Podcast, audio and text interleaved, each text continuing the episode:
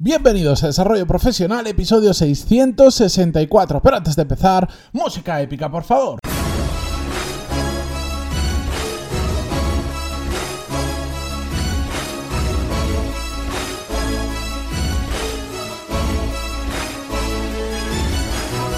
Muy buenos días a todos y bienvenidos a un nuevo episodio de Desarrollo Profesional, el podcast donde hablamos sobre todas las técnicas, habilidades, estrategias y trucos necesarios para mejorar cada día en nuestro trabajo. Pero ¿qué os voy a contar si lo digo todos los días?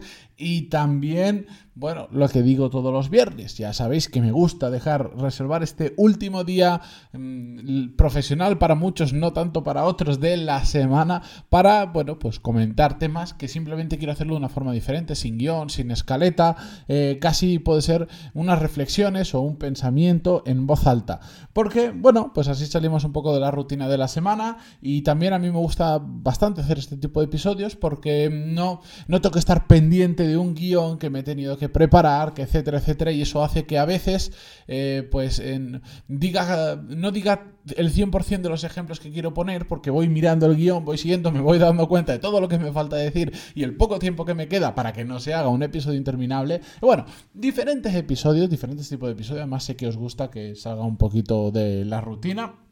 Y la cuestión es que aprovecho para hacer temas como el que vamos a tratar hoy. El tema de crear escenarios ante las posibles situaciones que se pueden dar. Mm, ¿Por qué exactamente? ¿Y por qué quiero hablaros de esto hoy? Bueno, yo soy un... eh, estoy completamente de acuerdo, soy muy fan de aquellas frases no las voy a decir exactas, pero porque hay varias formas de, de decirlas en castellano e inglés, básicamente que dicen, eh, si tienes diferentes planes, eh, pues irás cambiando de uno a otro, no saldrán, en cambio cuando solo tienes un, plan A, cuando no hay plan B, plan C, plan D, pues te concentras en el A y haces que salga.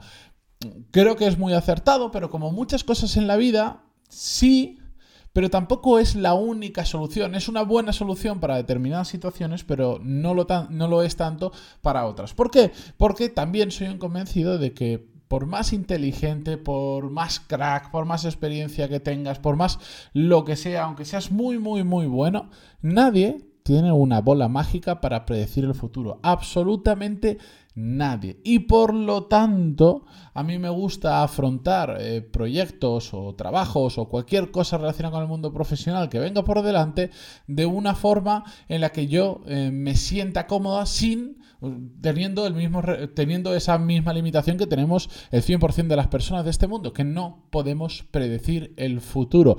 Podemos prever qué es lo que va a pasar, pero predecir con exactitud es absolutamente imposible. Eh, estoy hablando de cosas complejas, por supuesto. Si yo el juego de llaves que tengo ahora en la mano y que me estoy controlando para no jugar con ellas y que no se escuche de fondo, las, las suelto, evidentemente se, puedo predecir que se va a caer al suelo por la gravedad. Esto es un ejemplo muy tonto, pero vale, así es algo muy simple, sí. Pero cuando estamos hablando de un proyecto, por más que pinte muy bien que lo vamos a cumplir en plazo, que lo vamos a hacer etcétera, etcétera, hay miles de cosas que pueden intervenir y que pueden cambiar el devenir de ese proyecto. Y por lo tanto, es imposible predecir qué es lo que va a pasar con exactitud. Y si no, pensad en las veces que habéis hecho planes en el que habéis calculado el tiempo que vais a tardar, que lo tenéis absolutamente controlado, que es algo que habéis hecho mil veces y después siempre hay algo que cambia el resultado final, para bien o para mal, da igual, pero siempre lo cambia. Y por eso,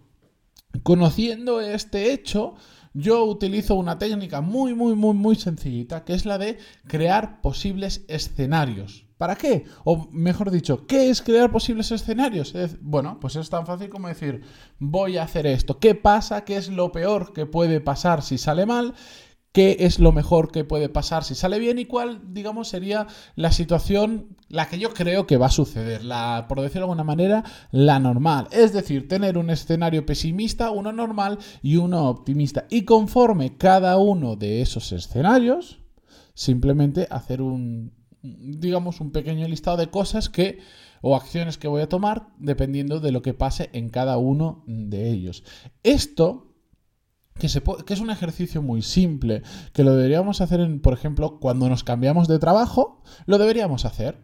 Oye, voy, me han hecho una oferta o he aplicado en una oferta y estoy pasando entrevistas. Aún no me han dicho que sí, pero voy a hacer un cálculo. Porque imaginaros, ya estáis trabajando en una empresa y sale, esto que os pasa a muchos de vosotros porque me escribís, sale la oportunidad de cambiaros a otra empresa, pero realmente no sabes si va a salir bien o va a salir mal. A veces sale extremadamente bien, mejoras las condiciones, una mejor empresa, cultura de empresa, em, horario flexible, la, la, la, todas estas cosas que ya hemos hablado muchas veces, pero en otras ocasiones aunque el salario fuera mejor, resulta que te metes con un jefe que al final no te gusta, que tienes que hacer cosas que, no te dijeron que tenías que hacer y no estás preparado o no quieres hacer ese tipo de cosas.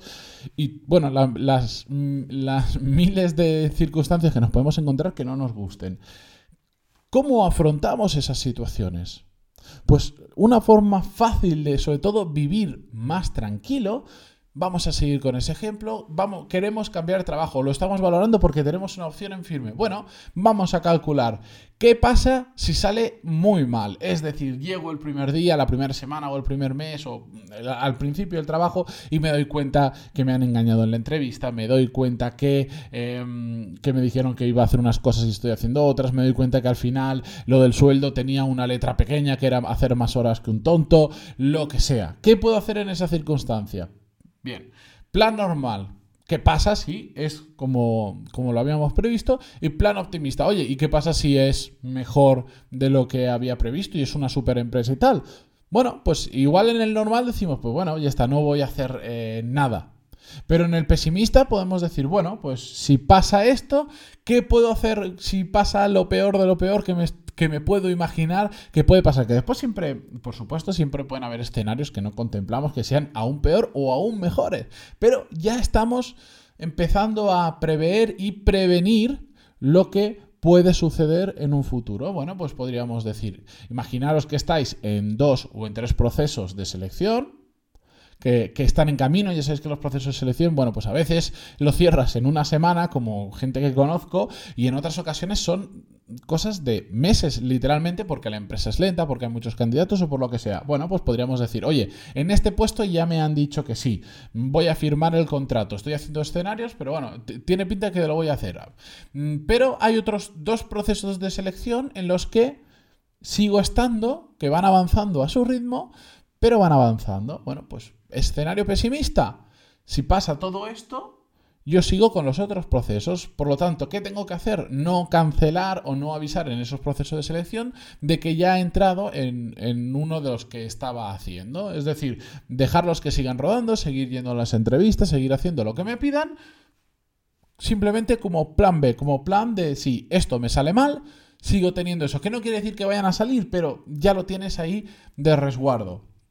¿De acuerdo? Bueno, y plan optimista, ¿qué pasa si sale mucho mejor de lo que me esperaba? Pues oye, pues entonces, em, ya que es una muy buena empresa, que creía que era buena, pero no, era, no sabía que era tan, tan, tan buena, pues, pues entonces voy a, no sé, voy a pensar cómo puedo hacer para tener una super carrera dentro de esta empresa porque me alucina. Voy a mirar el, a, a formarme en lo que sea.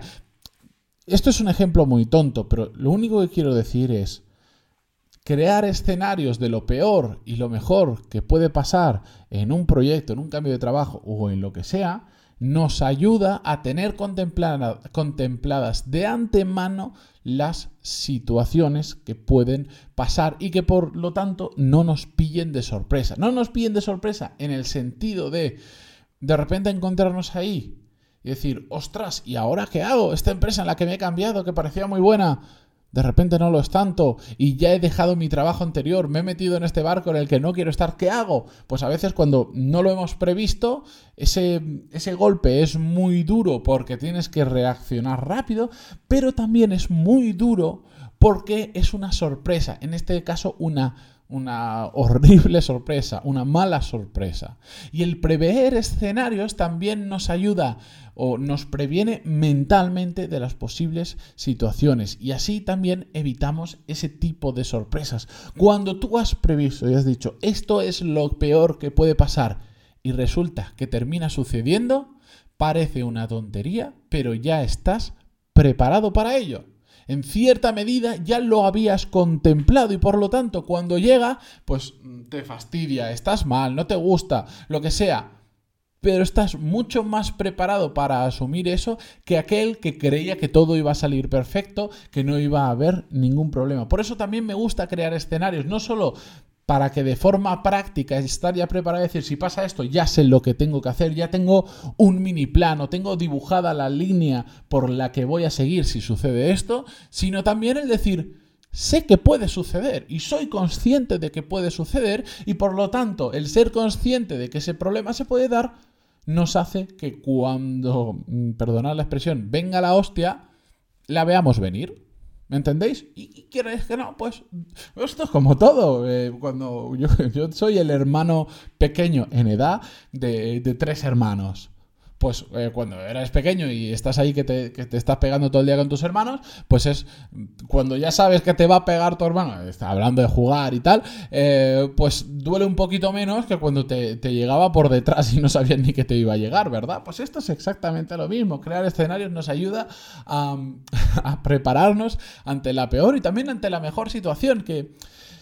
Que si en lo malo se da, en lo bueno también. ¿Y a qué me refiero? Si después pasa que es mucho mejor de lo que nos imaginábamos, enhorabuena, pero el ser conscientes también de que podía ser tanto mejor a lo que nos imaginábamos, nos hace que mantengamos un poco el pie, los pies en el suelo y que no suframos, eh, hablamos hace muchísimos episodios de la montaña rusa de las emociones.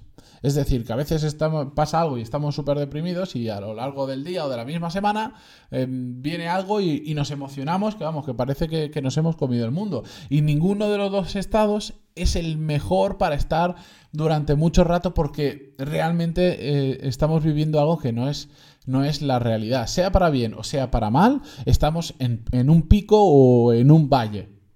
Y lo mejor es estar en un punto más intermedio normalmente porque ambos no nos están dejando ver la realidad como es. Nos estamos dejando llevar en exceso por eh, determinadas emociones. Pues crear escenarios nos ayuda también a prevenir eso, para bien y para mal. Así que hagáis lo que hagáis, os enfrentáis sobre todo a más incertidumbre haya porque no lo hayáis hecho nunca o porque la vuelta atrás es más complicada, como por ejemplo el cambiar de trabajo, mejor os va a venir crearos diferentes escenarios para prever qué es lo que va a pasar y para saber cómo actuar depende el escenario que se dé.